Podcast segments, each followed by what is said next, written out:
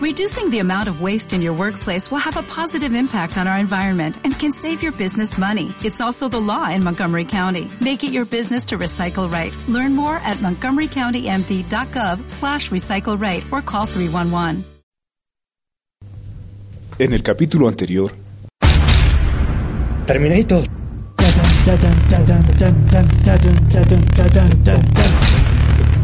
No, no, anterior a ese. Ultron. Sí, Ultron. Ahora vamos a hablar de Ant-Man.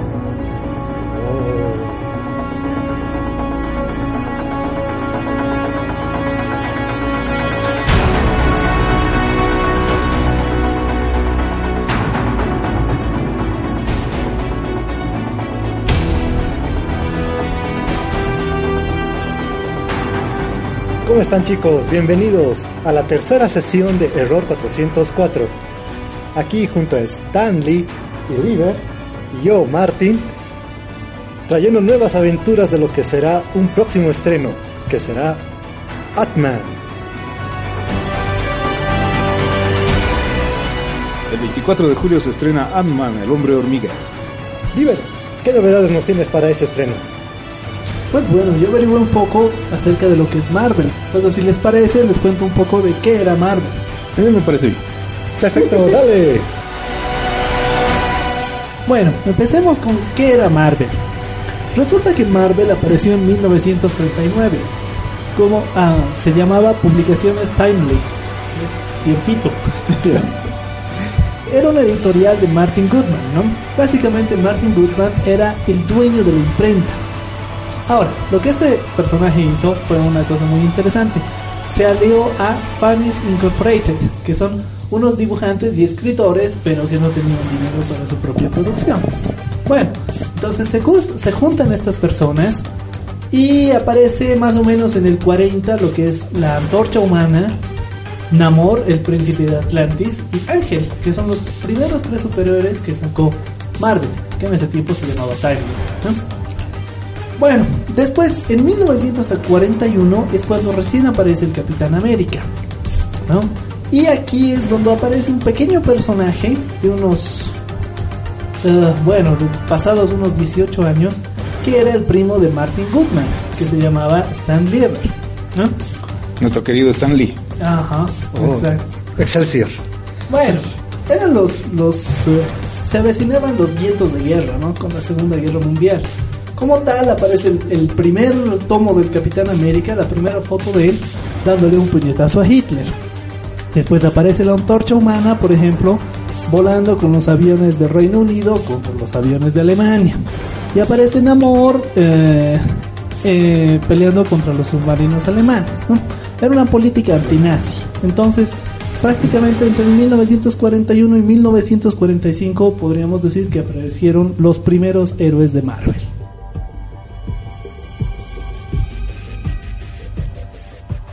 ¿Qué pasó después? Más o menos desde el 45 hasta el 49 hay un pequeño problema.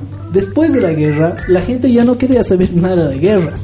Entonces aparecen unos personajes como ser la Miss América o Millie, la modelo, ¿no? También se ponen de moda ciertos animales antropomórficos. Más o menos hasta el 50 empieza una crisis de superhéroe, ¿no? En que prácticamente podríamos decir que desaparecen, ¿no? Como los pocos que quedaron, podríamos mencionar a Blonde Phantom, Namora, Venus, Sangirl, ¿no? Y también podríamos decir que más o menos hasta e- esta época, antes del 50, es cuando primero aparece el primer logotipo de lo que sería Marvel, ¿no? Que era Marvel Magazines, Marvel Comics. ¿Qué pasa después? En el- entre el 50 y el 60, Martin Goodman crea una distribuidora que se llamaba Atlas News. Ahora que ya tenía la imprenta, ya tenía los dibujantes, lo que necesitaba era llevar las revistas a todos Norteamérica, ¿no? Entonces, tenía muchas, mucha variedad de revistas. Tenía de bélicas, tenía de humor, tenía de terror, de suspenso, de ciencia ficción, de salvaje oeste. Y también tenía de héroes. Eso sí, apenas los héroes brillaron un poquito entre el 53 y el 55. Y fue en ese momento, antes de los 60, cuando apareció el código de conducta. Y Goodman salió increíblemente perjudicado, ¿no? Y esto le llevó a, incluso a aliarse, a pactar con sus enemigos, que eran los DC, para la distribución, porque terminó perdiendo hasta su distribuidora. Spider-Man, Spider-Man. Bueno, ¿qué pasa en los 60 Un mini resurgimiento. Aparecen los cuatro fantásticos, el 61. El 62 aparece Ant-Man, ajá, ah, por fin. Después aparece Hulk, Spider-Man, Thor y Iron Man. Y más o menos el 63 aparecen la avispa y el Doctor Extraño. Como tal, consecuencia del éxito de estos superhéroes, aparece la, la revista Avengers el 63 y también aparecen los X-Men. ¿Qué pasó en los 70 Por el éxito se llega a vender la compañía de Goodman, ¿no? A Perfect Film Corporation. Entonces es la primera eh, simbiosis que empiezan a tener con las películas, ¿no? Sin embargo, a finales del 70 también le llegó la crisis del petróleo, así como a todo el mundo, a Estados Unidos. Por ende, nuevamente no se vendía nada y bueno, fue la segunda crisis fuerte que tuvo Marvel. Para los 80s, ¿qué es lo que hicieron? Para tratar de sobrevivir y una muy buena jugada fue comprar ah, las animaciones de The Patty Freeling Enterprises, que eran los creadores de Looney Tunes. Entonces, se empieza a hacer la simbiosis en televisión y aquí es donde aparecen los G.I. Joe, los Transformers, los Muppets Baby. A finales del, 80 se llega a vender Marvel nuevamente a New World y, y después se la vuelve a vender a Mac Andrews and Forbes, que es una super transnacional. Entonces, aquí llega la tercera, podríamos decir, por no decir la cuarta crisis, en que entre el 90 y el 2000 todas las estrellas de Marvel empiezan a, abandonar Marvel y crean lo que se llama Image Comics.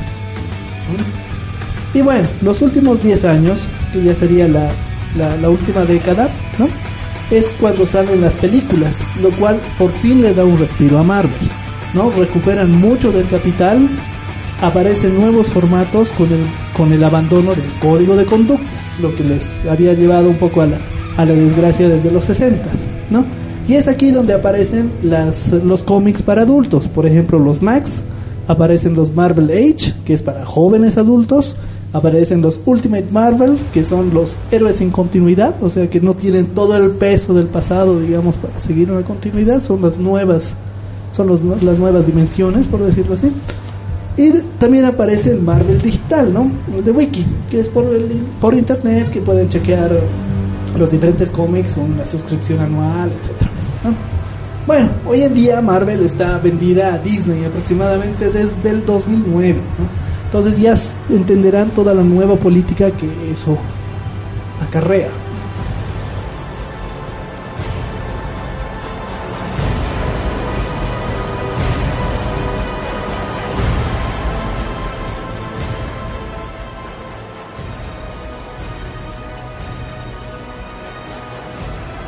Bueno, Ahora entramos a lo que es Ant-Man, a la película. Esta película estaba, ah, el guion estaba confeccionado por Edgar Wright. Ella empezó en el 2006. De hecho, Ant-Man ya tenía que aparecer en la primera Avengers, e inclusive me parece que en alguna Iron Man. Pero bueno, el guion fue aplazándose y aplazándose. Y tengan en cuenta que Disney compró la franquicia hacia el 2009, entonces también sufrió este cambio. Entonces, Edgar Wright, que escribió el primer guion, planteó unas ideas desde el 2006. En el 2014, cuando se las presentó a los jefes de Marvel, de repente le devolvieron el guion con un montón de cambios. Tantos cambios que implicó que él deje la, dirección de la película. E inclusive se fue junto con los jefes de departamento, es decir, la gente específica para la, la, cantidad de luz, la gente que está filmando, la gente que se supone se iba a dedicar a los efectos especiales, etc. Ha sido muy grande el cambio, ¿no?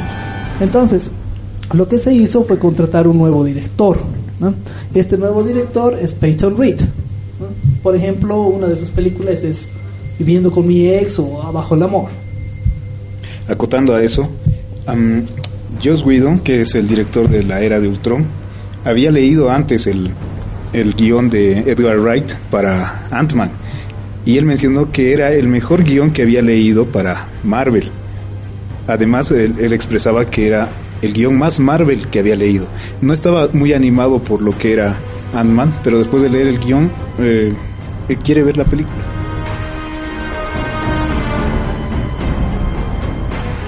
Sí, es un detalle delicado.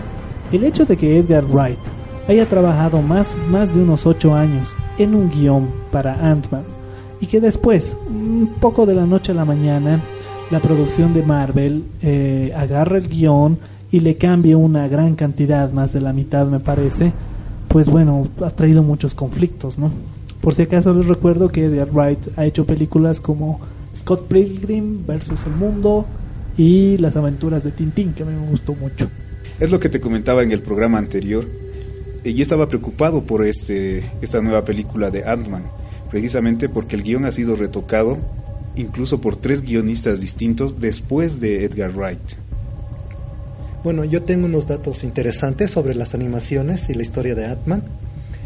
Eh, su primera aparición en una película oficial de Marvel es en Ultimate Avengers del año 2006.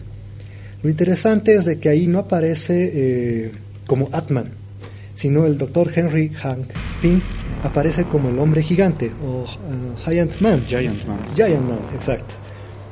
Pero después eh, sucede de que lo pierden al personaje, siguen los, el grupo de Vengadores originales y ya tenemos para el año 2013 al 14 Vengadores Unidos, y recién en el capítulo 42, eh, casi finalizando la segunda temporada, aparece Atman colaborando a Tony Stark para detener a Ultron. Increíblemente llega el capítulo 45, eh, le invitan a que sea parte de los Vengadores, pero ya en la tercera temporada eh, nuestro querido Atman, que pensaba yo ver más cosas sobre él, decide retirarse y se vuelve Yellow Jacket y de ahí ya no aparece más en la serie. A mí me parece que hay un error con este Atman. No se le está dando continuidad o tratan de ubicarlo en el, universo de los cómics. ¿Qué opinas? En realidad eh, existen varios Ant-Mans en, el cómic. Ya empezamos con el Dr. Henry Pym, que, eh, que es un doctor muy inteligente a la par de Tony Stark y de Reed Richards, Mister Fantástico. Y Henry Pym ha tenido varias eh, varios personajes, varios super personajes en, el cómic. Ha empezado como Ant-Man, después ha sido eh, Giant Man, como tú decías, después ha, sido también Avispa e, incluso ha sido Yellow Jacket. Hampim ha tenido dos eh, esposas en el cómic. La segunda de ellas es la avispa, que es Janet Van Dyne, que también muere en el cómic después de varios sucesos. Lo que pasa es que hay una invasión de los Skrull y con armas biológicas tratan de, matar a todos los superhéroes. Al final ella es infectada y Thor tiene que intervenir y de una forma muy cruel eh, llega a matar a la avispa. Entonces como homenaje a la avispa y por su, digamos, muerte mártir, el, doctor Pimp asume ese personaje y desde entonces tiene los mismos poderes, se, se, hace más pequeño, pero hasta el tamaño de la avispa, tiene otro traje y continúa con eso. ¿no? Antes de esta muerte, pero eh, ellos dos llegan a tener eh, dos hijos que son gemelos. Una de ellas es Hope Van Dyne y su hijo Henry Pym Jr., que también luego se convierten en superhéroes y van a formar parte de los eh, jóvenes Avengers. El segundo Atman es Scott Lang. Él es un ingeniero eléctrico que en un principio se dedicaba a robar para poder financiar el tratamiento de su hija que tenía un problema de salud. Luego Tony Stark le ayuda y lo saca de esa vida y como él era un ingeniero eléctrico bastante brillante, no a la par de Stark, le ayuda también a Stark con varias cosas. Luego Pimp ve potencial en él y le entrega el traje de Atman y él es en realidad el sucesor. Tiene una carrera bastante corta eh, como Atman, sin embargo, logra eh, ingresar a, los Cuatro Fantásticos, luego a los Avengers y finalmente muere en 2004 en un cómic de Avengers también.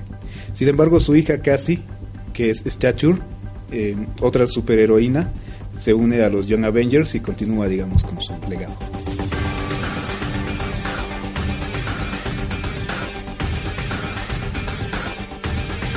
En la historia de los cómics de Marvel y en especial de Atman, se menciona de que él ha tenido los peores enemigos.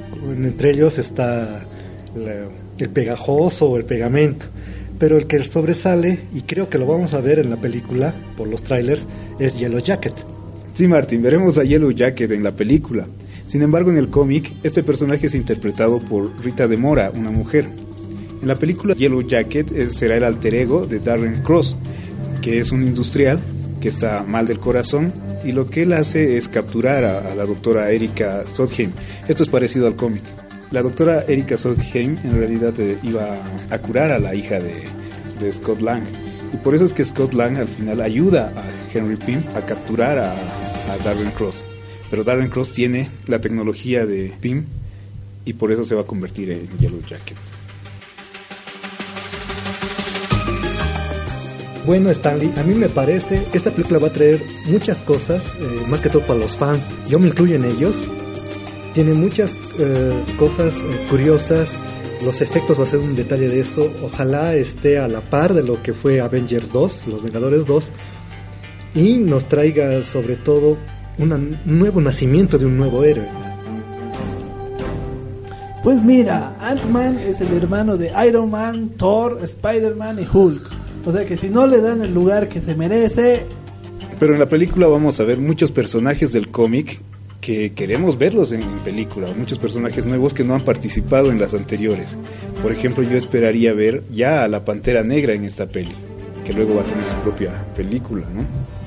Tenemos a Henry Pym, un poco mayor de lo que lo conocemos en el cómic, que para la historia de la película él ha compartido de joven con Stark y con la agente Carter.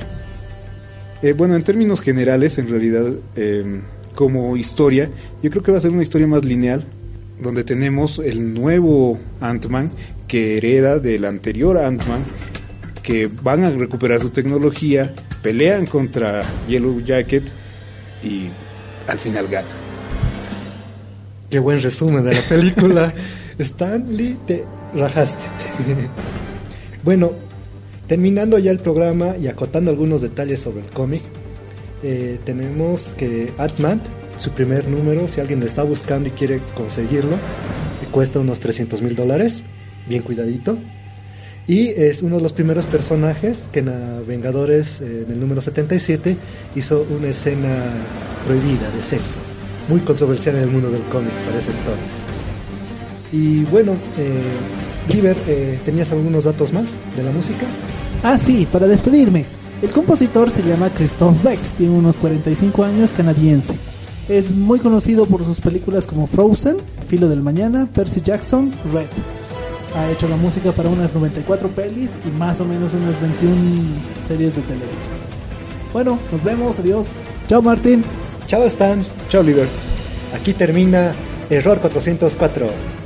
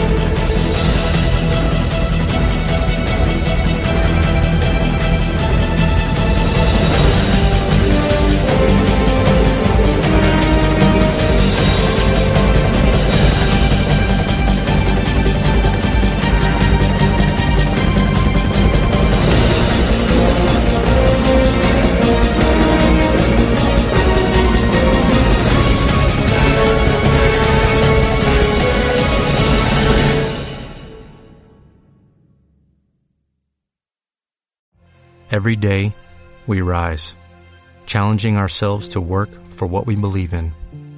At U.S. Border Patrol, protecting our borders is more than a job, it's a calling.